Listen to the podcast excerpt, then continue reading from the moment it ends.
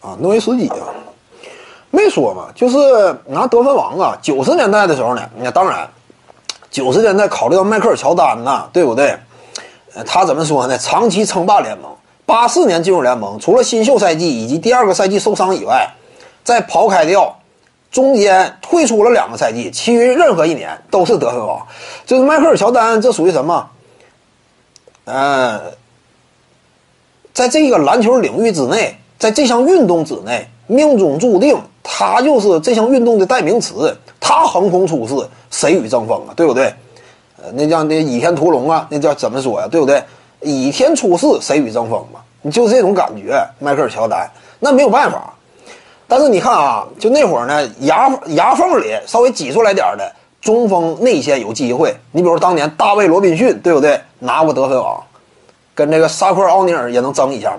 那个年代呢，内线球员可以拿得分王，但是后来呢，尤其你到这个两千零四年之后，因为 No Hand Trick 出台嘛，出台之后呢，你外线球员发起进攻非常容易，当时就形成了一道分水岭。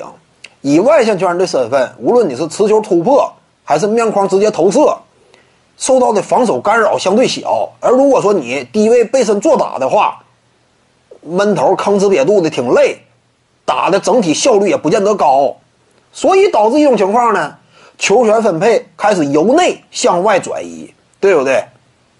那这是趋势呀，这是规则限制条件之下产生的新的体系。那新的划分，因此呢，外线球员呢，开始纷纷崛起嘛。